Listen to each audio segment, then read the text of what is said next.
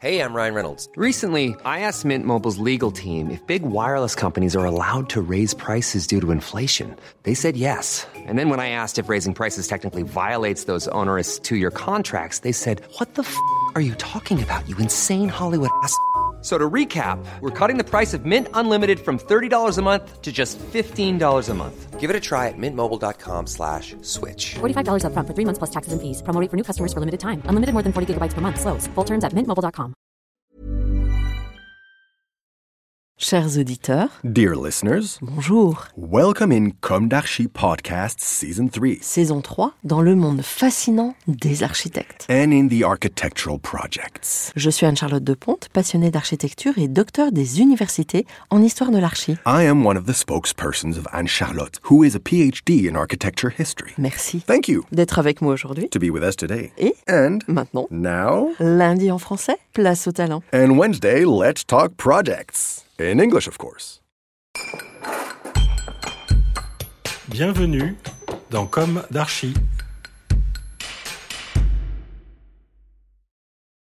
Chers auditeurs, ravis de vous retrouver aujourd'hui en compagnie de l'agence InFabric. Désormais, sur YouTube et SoundCloud, vous aurez les premières minutes de votre émission. Retrouvez l'intégralité de nos épisodes sur Apple Podcast, Acast, Deezer, Spotify. Bonjour Anita Barthélémy Péboc, c'est bien comme ça que l'on Ouais, c'est prononce. exact. Et Fabien Barthélémy, C'est aussi comme ça. Bienvenue dans Comme d'Archi. Vous êtes architecte et fondateur en 2016 de l'agence InFabric, donc c'est quand même relativement récent. Une jeune agence franco-autrichienne. Anita, vous avez travaillé pour Jean Nouvel longtemps. Et Fabien, vous avez travaillé chez Chex et Morel longtemps aussi ou- Oui, que, un certain nombre d'années aussi, oui. Ouais. De beaux parcours respectifs. Ce qui m'a attiré euh, dans votre profil, c'est l'aspect ingéniosité qui ressort euh, de votre travail et l'activité aussi transfrontalière ou plutôt transnationale. Je ne sais pas comment on peut le qualifier. Transeuropéenne Transeuropéenne. Vous venez de gagner avec l'agence Chartier d'Alix un projet de collège à Essen, en Allemagne, dont vous allez nous reparler. Bon, on va commencer par euh, vos parcours respectifs. Quelle a été votre jeunesse pour chacun de vous? Où s'est ancrée votre envie d'architecture et quelles ont été vos études? Parce que vous n'avez pas tout à fait la même culture du coup européenne, mais il y a des nuances. Alors moi, donc je suis autrichienne et j'ai grandi dans un petit village euh, dans l'Autriche basse, on dit, pas loin de euh, entre Salzbourg et Vienne, le long du Danube.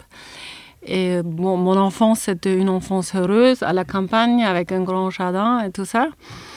Mais euh, je ne suivais pas tout à fait ce que mes parents ils attendaient de moi parce que ma mère, elle est infirmière. Et mon père, il est serrurier. Et du coup, en fait, il pensait que, bien sûr, que son- ses enfants restent dans le village. Et ils ont, pour moi, ils ont souhaité que je devienne maîtresse pour les enfants, pour l'école maternelle. et à- en Autriche, à l'âge de 10 ans, on commence à aider à la maison, cuisiner et tout ça. Et moi, c'était pas mon truc. Je ratais toujours tout ce qui était cuisine. Par contre, tous mes oncles, ils ont construit les maisons avec leurs frères et sœurs. Et du coup, moi, j'étais plutôt avec les garçons sur les chantiers et monter les murs. Et à l'âge de 14 ans, euh, ça s'est fait en Autriche quand on fait un test de compétences. Et du coup, ma mère, elle était toujours convaincue que moi, je vais devenir maîtresse pour les jeunes enfants. Et là, ils ont dit, mais non, pas du tout. Elle n'a pas du tout de don social. Par contre, la vision de 3D et tout ce qui est construction, ça pourrait bien marcher. Et du coup, je suis allée dans une école euh, technique euh, sur la restauration des bâtiments. Et après ça, j'ai enchaîné les études de l'architecture et j'ai fait Erasmus à Marseille. Et c'est là où j'ai rencontré Fabien, le jeune Marseillais. bon, et du coup, à l'école des beaux-arts à Marseille, on s'est Oui. rencontrés. Bon, parce que vous êtes euh, un duo au travail et un couple dans la Ouais. vie. Ouais. Ouais, c'est ça. Mhm. Et vous alors, Fabien? Alors, euh, moi, euh, j'ai grandi euh, euh, en Provence, dans une petite ville qui s'appelle Manosque, euh, au-dessus de Aix-en-Provence, par là-bas. Dans une famille euh, euh, un petit peu différente chez Anita, puisqu'il y avait un peu plus de gens qui avaient fait des études supérieures, on va dire. Donc c'était à peu près normal de faire, de passer le bac et de faire des études à Marseille. J'ai intégré l'école d'architecture. Oui. Euh, et puis assez rapidement, j'étais assez pas mal attiré par le- les échanges euh, internationaux. Donc j'étais parti faire euh, Erasmus donc avant de rencontrer Anita euh, à Manchester. Et j'avais aussi fait un stage en- aux Pays-Bas. Euh, donc il y avait déjà ce, milieu un peu international dans lequel on, vivait. Après, on recevait aussi des étudiants étrangers, on les accueillait. En tant qu'étudiant en, en architecture ou autre, on était quand même déjà dans un, milieu très international. C'est aussi comme ça qu'on a accueilli l'année où Anita est arrivée et d'autres étudiants de, partout, comme ça qu'on s'est connus. Et après, euh, après une fois les, diplômes en poche, on a fait plusieurs échanges entre Marseille et Vienne et Paris. Euh, Enfin, on a fait plusieurs fois, on a habité dans, dans ces trois villes-là, on va dire. Et D'accord. puis là, depuis quelques années, du coup. Mais à la base, on On voulait aller en Espagne, hein, mais il y avait déjà la Grèce, c'était Ouais. la Grèce. Et du coup, euh, il n'y avait pas de travail en Espagne. Donc vous êtes rabattu sur Paris. Ouais. Alors euh, justement, comment et quand avez-vous commencé votre activité d'architecte à la sortie de l'école en fait? Ouais Vous avez postulé dans les agences euh, Mais en fait, Fabien, il a fait mon diplôme un peu avant moi et il est parti à, à Vienne pour me rejoindre. Et du coup, moi, euh, quelques mois après, je suis repartie d'abord en Espagne, mais je n'ai pas trouvé de stage. C'était en 2005. Et du coup, j'ai envoyé plein de CV à Paris. Et je voulais pas du tout aller dans une grande agence, je voulais aller dans une petite agence. Et comme par hasard, je suis arrivée chez Sean Novel parce qu'ils étaient en train de faire un concours pour le Sofitel à Vienne. Oui. Et euh, le chef d'agence à l'époque, il était très sympa et il m'a hyper bien vendu l'agence Jean Noël. Et après, je voulais que aller chez Jean Noël. et ce projet-là, c'est le Sofitel de Vienne et c'était mon premier projet et je l'ai emmené jusqu'à la Jusqu'au bout. ouais. Ouais.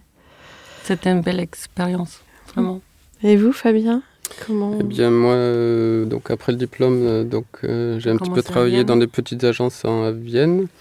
Et après, euh, quand donc Anita est partie à Paris, il y a même eu une petite période où moi j'étais à Vienne, elle était à Paris, donc c'était assez rigolo. On inversait les, les pays.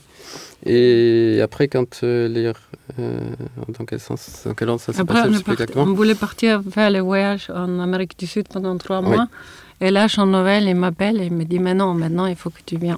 Donc voilà, coup, donc il y avait ce job qui était assez intéressant pour Anita à Paris. Du coup, moi, je me suis mis à chercher du travail en arrivant de Vienne. Et c'est là qu'en fait, euh, j'ai été marcher une agence à peu près par hasard qui cherchait un germanophone. Donc chez Axel Morel, parce que chez Axel Morel, je ne sais pas si vous les connaissez un petit peu, il y a un des partenaires, voilà, Walter Mm. Grasmuck, qui est autrichien et qui commençait aussi un peu à développer les projets euh, à l'international, en Allemagne, en Autriche. Et donc c'est comme ça que je suis rentré dans cette agence euh, en revenant d'Autriche. D'accord. Donc j'imagine vous êtes trilingue, c'est ça? Euh, Mm. De naissance, non. Oui. Pas comme nos enfants qui le sont vraiment. oui. Mais euh, on vit avec euh, deux langues euh, principalement, oui. Ouais. Aujourd'hui, vous, vous avez votre agence. Et l'une des questions récurrentes dans Comme d'Archi est est-ce qu'aujourd'hui vous avez le sentiment d'avoir accompli ce que vous imaginiez quand vous êtes sorti de l'école d'archi? C'était d'être indépendant? Vous vous vous souvenez de ce que vous souhaitiez? Oui, c'était d'avoir votre propre agence? Moi, Ouais, c'était pas mon objectif, moi, de devenir indépendant. ouais. Euh, je pense que j'aurais peut-être pas fait sans Anita ou sans quelqu'un qui a cette force, cette motivation qu'elle a tous les jours pour foncer dans plein de choses. Là où moi, je suis un peu plus euh, réticent, prudent. Vous êtes le sage alors. Et Anita, vous êtes la fonceuse, c'est ça? C'est un peu ça. Oui, mais en fait, en ayant grandi à la campagne, Ouais. je pense que je suis allée bien beaucoup plus loin que je pensais. Parce que à l'âge de 17 ans, je ne savais même pas que ça existe, euh, les études d'architecture. Parce que je, Fabien, quand je lui raconte mon enfance, il pense toujours que c'est 100 ans plus loin. Parce Oui. que dans la campagne en Autriche, ça évolue un peu moins vite que vous pouvez imaginer. Mais en même temps, vous avez, je dirais, été protégé. Et vous avez- au sens euh, littéral et, et symbolique du terme, vous avez respiré un air pur. Ouais, peut-être pas bien. naïveté, Ouais. voilà. Enfin, voilà, c'est dans ce sens-là que je voulais le dire. Ouais. Finalement, vous avez grandi tranquille. Oui, ça c'est sûr. Voilà. Et ça a certainement aussi éveillé votre curiosité.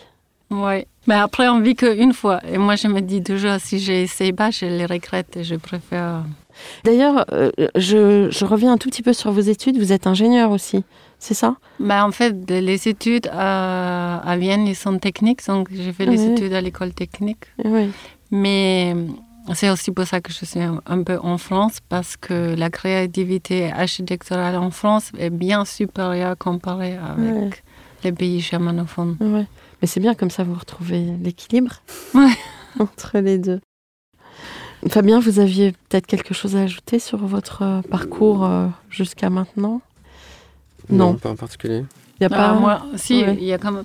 En fait, donc, je, je suis arrivée à Paris et j'ai travaillé pendant six mois en stagiaire. J'avais un- une bourse chez Jean Nouvel et on a gagné les concours et après, ils nous ont appelés. Et Fabien, il n'avait pas forcément envie de venir à Paris. Vous vous imaginez en tant Ouais. que Marseillais. Donc, il est resté au début.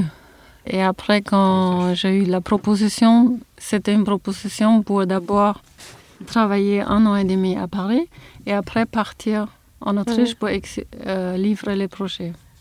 Et c'est là où Fabien il est parti avec Walter Grasmuck en Autriche. Ils ont essayé de déjà monter leur boîte. Donc il a essayé de créer avec un autre ancien de Chexemel, de, cr- de ouvrir une antenne C'est ça, oui. euh, donc pendant cinq ans, il avait quand même déjà son agence en Autriche. Et après, une fois fini le Sofitel, c'était un moment un peu difficile parce qu'on ne savait pas trop si on devrait revenir ou rester en Autriche. Et hum, bon, on a pris la décision de... Parce qu'on s'est dit, si on veut revenir à Paris, c'est maintenant ou jamais. Parce que Oui. là, on avait toutes les possibilités, on avait tous les deux une proposition de oui. travail. Et donc, après, euh, qu'est-ce qui a déclenché la création de votre agence? C'est euh, un Mais- projet? Mais ça, c'était toujours parce que quand lui, oui. il est parti en Autriche, il avait déjà travaillé en tant qu'indépendant et moi, je lui ai aidé. Administrativement, on peut dire que ça s'est fait un petit peu en, en dégradé, puisque moi, à un moment, je, je m'étais mis en indépendant pour continuer à travailler pour Chaque Morel. Et puis, il y a eu un petit creux aussi euh, dans cette agence-là. En même temps, Anita a eu l'occasion. missionnaire. Non, chez Jean Nouvel, euh, c'est très intéressant de travailler chez Jean Nouvel, mais même lui, il est dit aussi. Il dit qu'il y a un moment où il faut passer à d'autres choses. C'est pour ça que ça Mm. s'appelle les ateliers Jean Nouvel, parce que lui, il voit ça comme un En parcours. mouvement. Ouais. Ouais. Et bon, là, quand les 10 ans s'approchaient, on s'est dit, si, maintenant ou jamais. D'accord. Il y a eu un, un projet aussi qui est, Oui. qui est démarré, qui nous a permis aussi vraiment de nous mettre concrètement Ouais, en fait, il y a un- une extension d'une toit à en Vienne, Autriche. en Autriche, qu'ils ont fait appel à Jean Nouvel. Et du coup, il m'a dit que tu peux les réaliser. Et c'est là où vraiment on a créé la société. Oui, parce que vous vous en occupiez en sous-traitance, en fait. Voilà. Ouais. ça? Ouais. D'accord. Euh, mais pour le coup, vous êtes reparti. euh, Non, on l'a fait depuis Paris. Donc Ah, on, a, l'avez voilà, fait. on a loué un, un Ouais. petit bureau, on a acheté des ordinateurs. enfin, comme tout le voilà, monde. oui. On s'est lancé. Vous êtes lancé. Bon. Alors, est-ce que vous avez une histoire de projet à raconter ou après ce premier projet euh, de fil en aiguille, comment ça s'est passé? Beaucoup de coopération euh, dès le début et même encore plus aujourd'hui euh, sur des projets très divers et variés. Ben, Il y a le logement en Suisse, qui est euh, le chantier a démarré. donc voilà, ça c'est un projet de coopération avec un architecte suisse qui est aussi un ancien de Jean Nouvel, Il s'appelle Stéphane Top. qui s'est installé euh, en Suisse, avec qui euh, donc on continue à faire régulièrement des, des concours, des candidatures. Et là donc il y a un projet qui est en train d'être construit dans un petit village en Suisse. Et on- donc, il y a les grandes écoles, donc on va parler qu'on a fait avec Charte et Galix. ça c'est plutôt un, Mm. un concours. Et euh, on travaille aussi avec Charte et Corbeson, je ne sais pas si vous Oui, connaissez. bien sûr, ils sont venus dans Comme d'Archie. Ah ouais. Enfin, Thomas est venu. Mhm. D'accord. On a déjà fait plusieurs est un ancien de chez Jean Nouvel. Oui, Ouais. mais je ne le connaissais pas, il Ouais. était avant moi. Ouais. On a déjà fait plusieurs collaborations avec Voilà. Thomas et on peut dire qu'actuellement on est aussi en train de faire un concours avec eux Ouais. En en Autriche. D'accord. Bon, super intéressant. Finalement, vous fonctionnez beaucoup sur la logique des réseaux pour former vos équipes. Mhm. Oui, Oui. Ouais. c'est important. Et Ouais. puis à Paris, c'est vrai que le- la concurrence est grande. La France est très centralisée, donc pour arriver à faire son petit trou. C'est vrai que nous, dès le début, on a donc essayé de jouer cette carte euh, franco-allemand. Donc en fait, on essaie de faire des passerelles dans les deux directions. Donc on fait, on a contacté plusieurs agences euh, françaises euh, pour faire des concours à l'étranger grâce à leurs références que nous, on n'a pas encore. Et dans l'autre sens, on a aussi contacté plusieurs agences en, en Allemagne, en Autriche, pour euh, faire des candidatures en France. Ouais. Donc ça, on, fait, on essaie de faire la passerelle dans les deux sens en fait. Mhm. Pour l'instant, on est arrivé à être plus actif dans les pays germaniques. En France, donc, euh, on connaît un peu le système, on fait des candidatures. dans- en général, euh, ils retiennent 3 à 5 agences, euh, rémunérées pas trop mal. Et, euh, On peut y vivre. et on- bon, il y a presque des agences qui vivent seulement de, de concours. Ouais. En Allemagne, en Autriche, c'est plus facile de rentrer dans les concours parce qu'ils en sélectionnent parfois 15, euh, 20, 25. Par contre, la rémunération est très limitée, voire quasi nulle si on n'a pas une prime. Donc c'est plus facile de rentrer dans les concours, mais après c'est plus difficile de les gagner, évidemment, parce que statistiquement il y a moins de chances. On pourrait dire que ça ouvre plus à la qualité d'architectural qui n'est pas vrai. Parce que comme ils sont plus ingénieurs, et après il y a un système de sélection- post-sélection.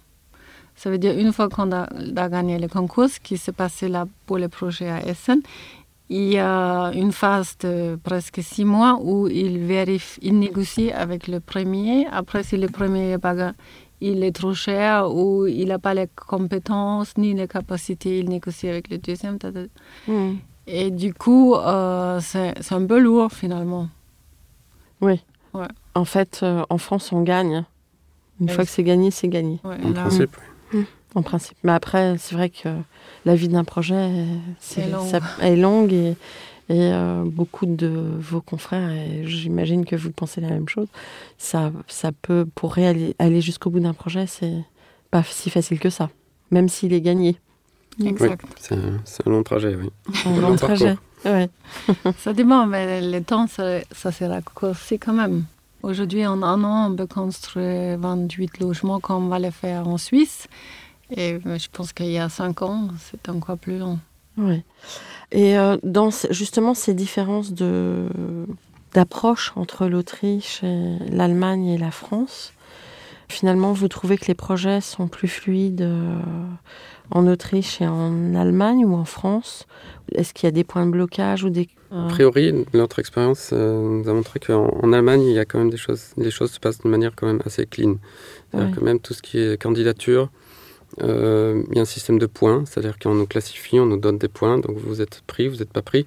Et alors qu'en France, euh, ce que j'ai vécu, c'est euh, on regarde un petit peu comme ça, je le connais, je le connais pas, il passe, il passe pas. Ouais. C'est pas très transparent. En Allemagne, même plus qu'en Autriche, il y a vraiment un système qui est très clair, très on, on est dans les clous, on n'est pas dans les clous, on passe, on passe pas. Et si on est à égalité, il y a un tirage au sort même pour les, pour les candidatures. D'accord. Et, donc pour le concours euh, ASN avec Chartier d'Alix, on a été retenu, euh, on connaissait personne, on, avait les références qu'il fallait. On est passé par le tirage au sort, mais on ne sait pas exactement les détails. Et après, euh, l'anonymat, a priori, il a été respecté jusqu'au bout. Et c'est vraiment le jour où ils ont ouvert l'enveloppe, ils ont dit Ah bah tiens, une agence française. Euh, ils ont dit super, après je sais pas s'ils l'ont pensé, mais ils l'ont dit. Les deuxièmes, c'était des Autrichiens. Et puis de toute façon, Essen, il y a plusieurs projets, euh, il y a plusieurs agences in- internationales qui ont déjà construit, comme euh, Sana, comme euh, Shipperfield, Colas. et aussi chez Morel, justement, sur un projet sur lequel j'avais travaillé. Colas, donc un Hollandais. Euh, donc l'Allemagne, euh, a priori, les choses sont, sont clean et claires. D'accord. Et votre projet de SN, c'est vous avez vraiment travaillé en co- conception avec Oui. Chartier d'Alix? Oui. Mais c'est quand même eux les mandataires. ça. Oui. Oui. En Parce fait, que euh, ce qu'on disait tout à l'heure, c'est qu'on a donc euh, pas mal de coopérations avec des agences. Certaines qu'on connaissait déjà, d'autres qu'on a un petit peu contactées euh, un peu par hasard. Et en fonction des sujets, des, des candidatures qu'on voit dans les pays germaniques, on va chercher tel ou tel partenaire.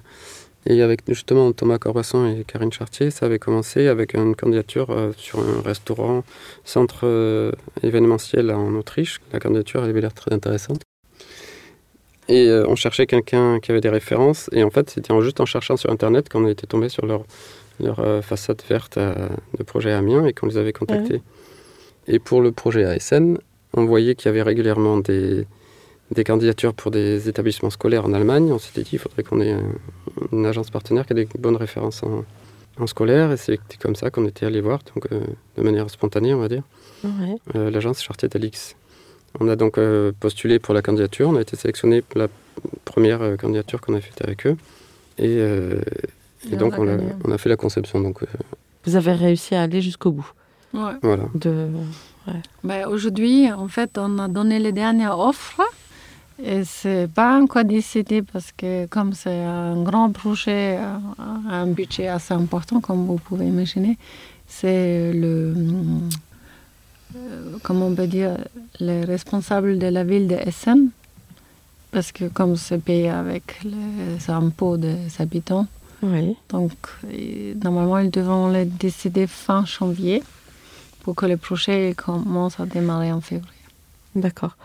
Et le suivi de chantier, c'est normalement, c'est vous qui vous en occupez? Euh, En France, c'est peut-être un peu plus normal, mais en Allemagne, pas, parce que ça veut dire que même la personne qui gère le chantier, tous les ouvriers sur le chantier euh, doivent venir du cabinet d'architecture. Et du coup, on a contacté un architecte local de Aachen qui s'appelle Höller et Partner, qui va faire le suivi chantier. Et nous, on va faire que le suivi architectural. Oui, d'accord. Mhm.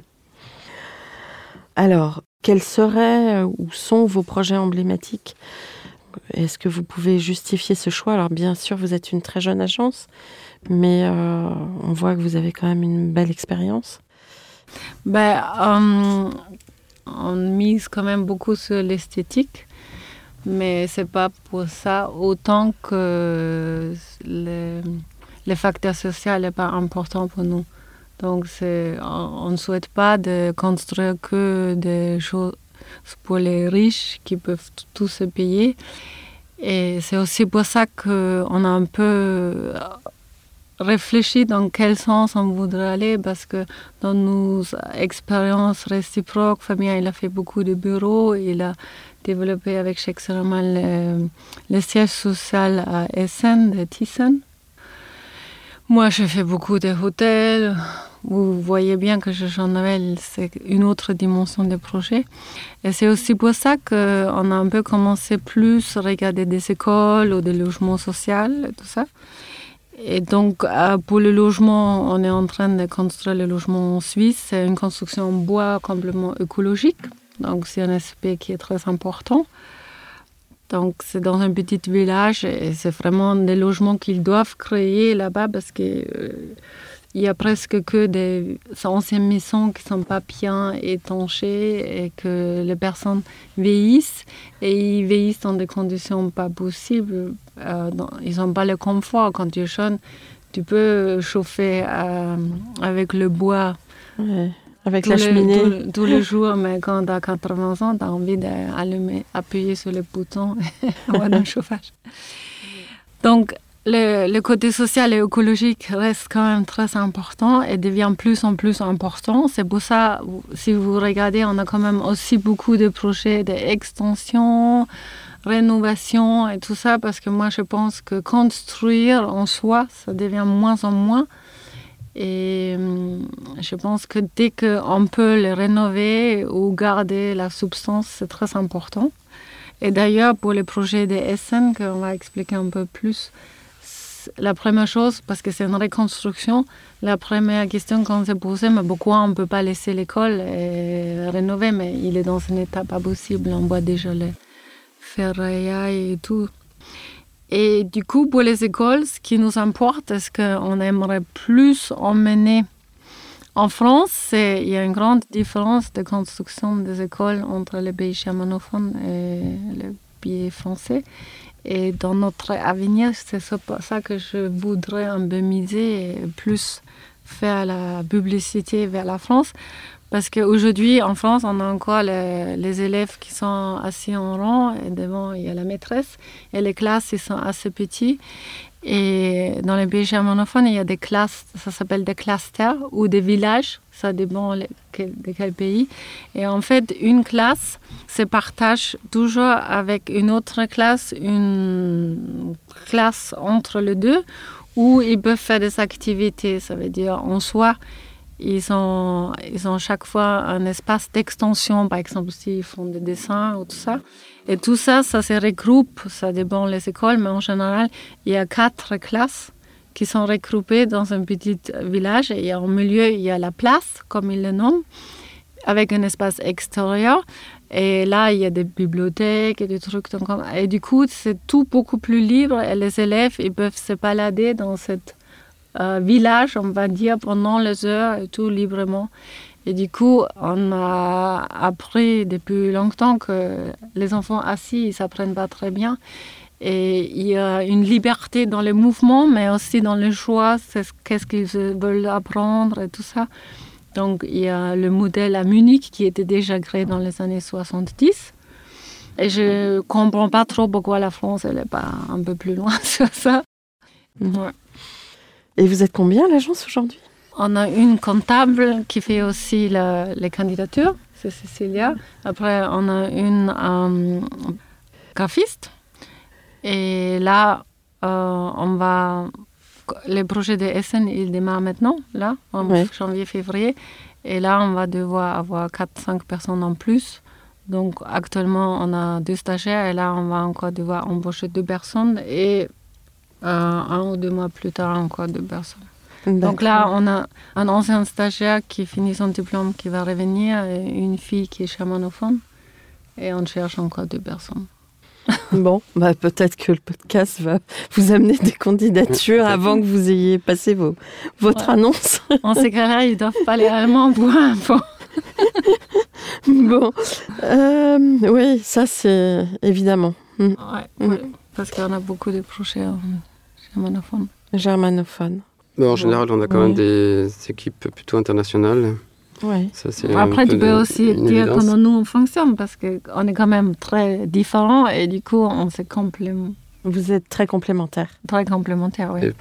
On, est différents, tout, le monde est différent, bien évidemment, et du coup, c'est nécessaire de jouer sur les complémentarités pour, pour développer mm. le travail. Donc, ça, ça passe aussi très, de temps en temps par des, des, accroches quand on n'est pas d'accord, mais d'une manière générale, en termes de développement de projet architectural, pour moi, c'est toujours un résultat qui, qui, gagne quand on confronte des idées différentes et qu'on essaie de tirer le meilleur de, chacun. Et c'est aussi ce qu'on essaye de faire quand on fait des partenariats avec d'autres agences, c'est de vraiment essayer de, prendre ce que chacun a de meilleur et de le mettre dans la, casserole et de garder que, que le meilleur. Et Quand quelqu'un arrive avec euh, quelque chose qui a une certaine évidence, euh, je pense que c'est la, la force de mettre tout le monde d'accord. Et, et c'est là qu'on sait que c'est un projet qui, mm. qui est gagnant ou qui est intéressant.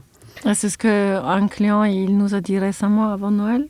Il a dit qu'on voit que vous avez vraiment une vision, que vous, nous présentez une vision. C'est ça qui est aussi important. Ouais, on voit que vous avez mené quand même des sacrés projets. Euh, quand on voit vos, les images de vos projets, il y a toujours un esprit, enfin, on sent qu'il y a une belle maîtrise et, et euh, une très belle esthétique. Donc, euh, vous vous associez avec des designers euh, à Vienne, je crois. Oui, c'est ça. Oui. Ils s'appellent Lucidi, donc eux, ils ont fait euh, dans le musée Max. Comme au MAC, oui. Ouais, au MAC. Musée d'art appliqué. Musée d'art appliqué, il y a aussi une école d'architecture, de, design. C'est là où Sahatit, elle a enseigné.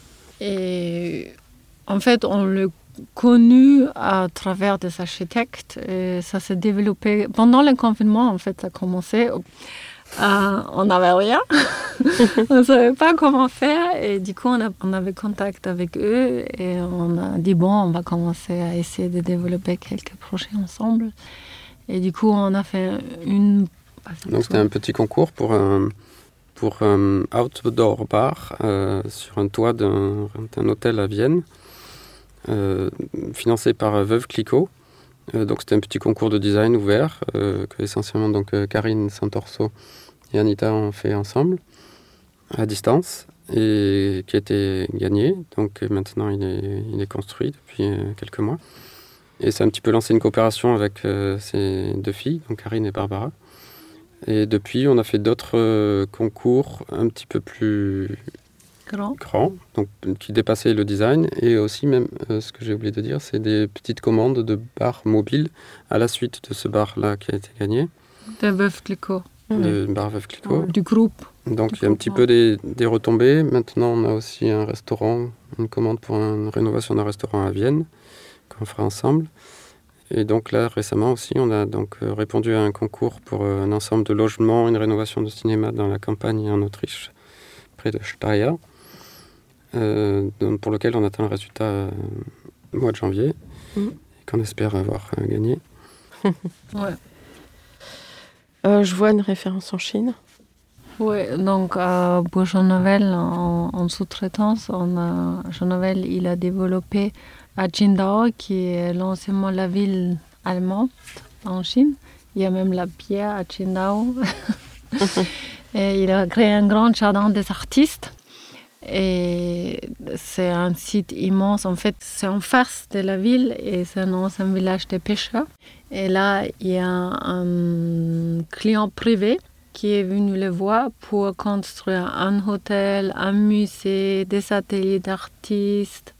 Et du coup, euh, il faisait appel à nous, de- surtout pour aussi l'aménagement intérieur et pour développer le projet avec lui.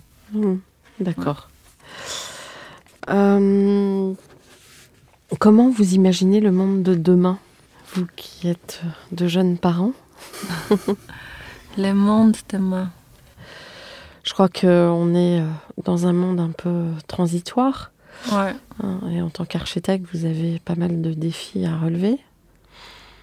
Il y a, y a des... En fait, ça change. On ne peut pas dire euh, aujourd'hui on Aujourd'hui, on l'imagine comme ça et demain, Ouais. on imagine autre. Ça Mais l'architecte vit toujours par anticipation dans le temps du projet.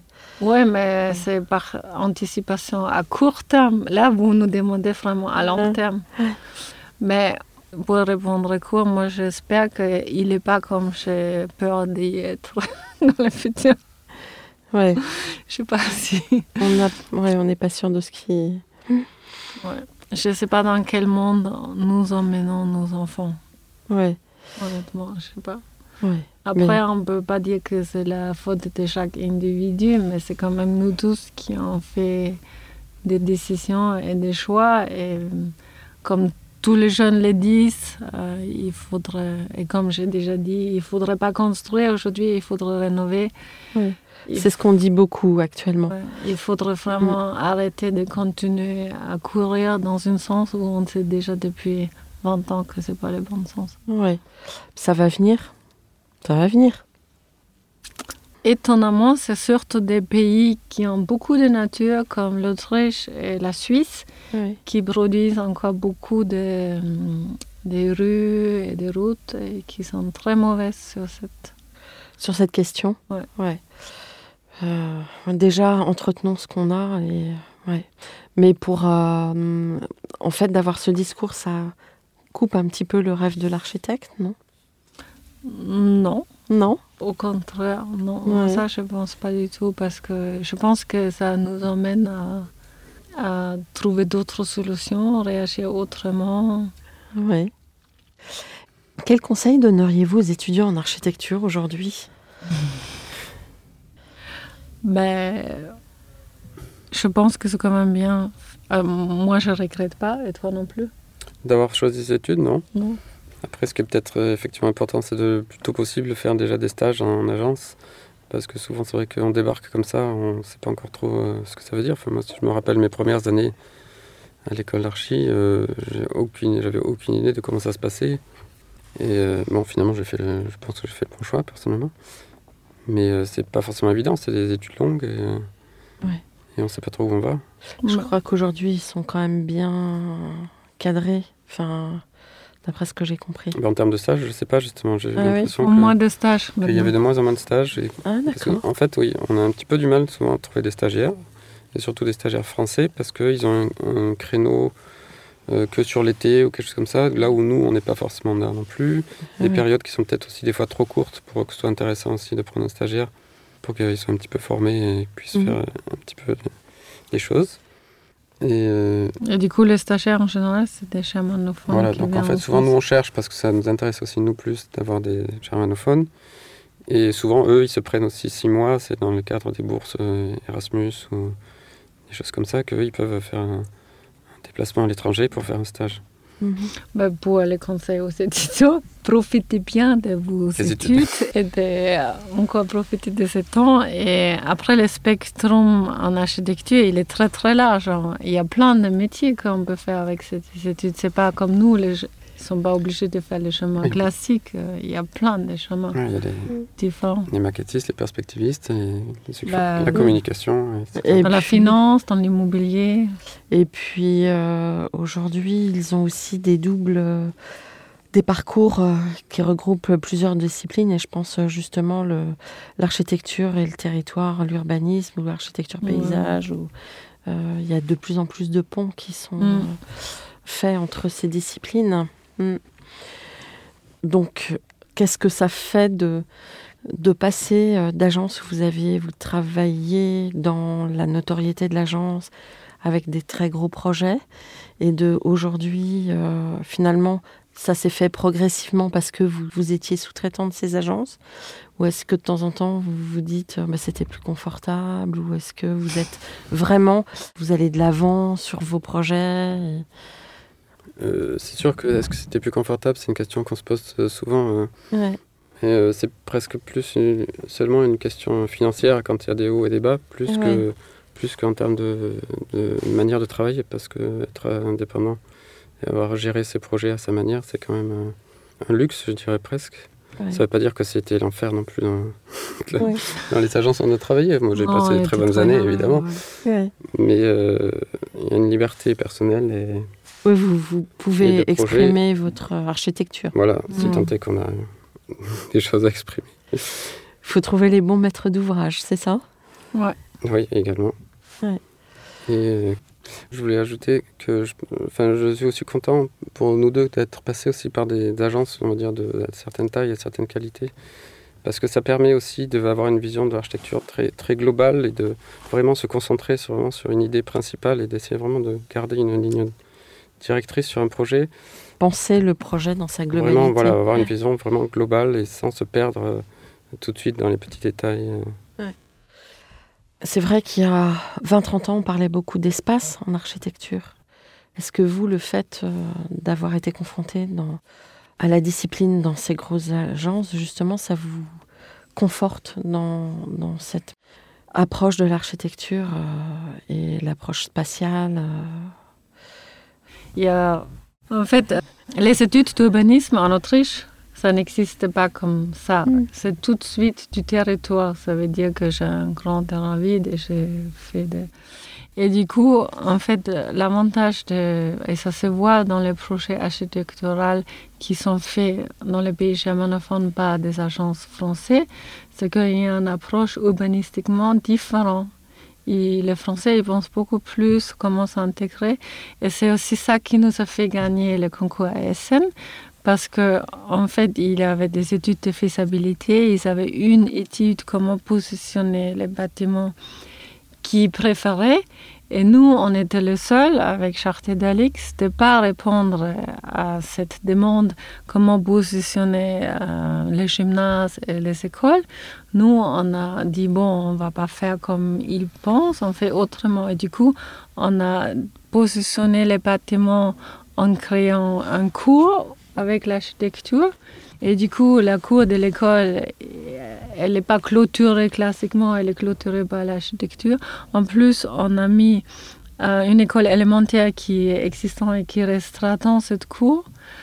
Et c'est ça qui nous a fait gagner. Donc, rien qu'urbanistiquement, la réponse, comment on positionne les bâtiments, nous a fait gagner.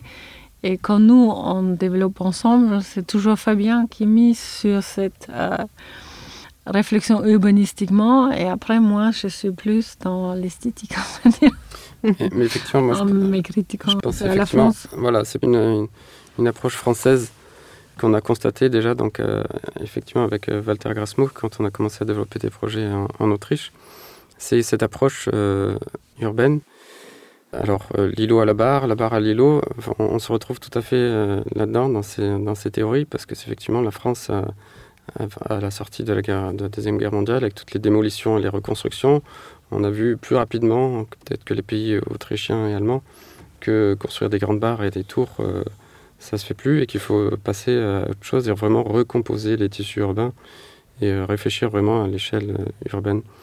Hum, voilà, pour, rejoindre, pour compléter ce que vient de dire Anita. Est-ce que vous avez voulu, pour la fin, euh, passer un message particulier? Qui est sûr, c'est que aujourd'hui, avec tout ce qui se passe environnemental, le choix des études d'architecture, c'est peut-être pas très, pas du tout écologique, mais je pense qu'avec les nouveaux matériaux et avec euh, des réflexions, même en tant qu'archi, on peut devenir écologique et euh, rénover des bâtiments et euh, refaire vivre euh, des choses différemment. Oui. Vos enfants, ils souhaitent être architectes? Non, Ils feront ce que on espère qu'ils feront quelque chose qui leur plaira, surtout même si c'est de l'architecture. non, mais dès qu'on Ouais. dit un concours d'architecture, non, pas encore, vous allez encore travailler toutes les nuits. Oui. Bon. Bah écoutez, euh, on vous souhaite euh, longue route hein, et de très beaux projets. Euh, Merci. Merci. voilà, parce qu'on sent qu'il y a beaucoup de créativité et une belle approche de la matière. Merci. Merci chers auditeurs pour euh, votre écoute. Rendez-vous la semaine prochaine pour un nouveau numéro en français. D'ici là, prenez soin de vous et n'oubliez pas l'épisode en anglais. Au revoir.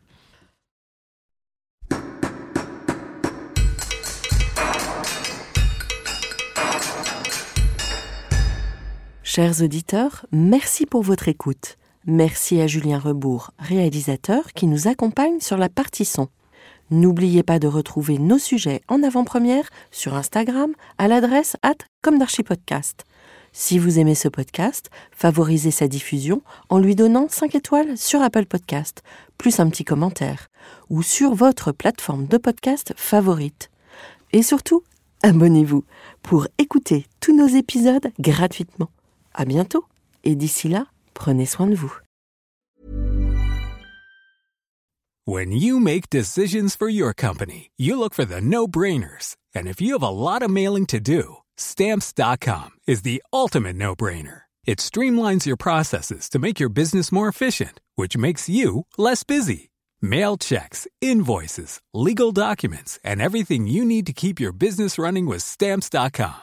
Seamlessly connect with every major marketplace and shopping cart. Schedule package pickups and see your cheapest and fastest shipping options from different carriers with rates up to 89% off USPS and UPS rates. And with the stamps.com mobile app, you can take care of mailing and shipping wherever you are. Make the same no-brainer decision as over 1 million other businesses with stamps.com. Sign up with code program for a 4-week trial plus free postage and a free digital scale. No long-term commitments or contracts. That's stamps.com. Code program.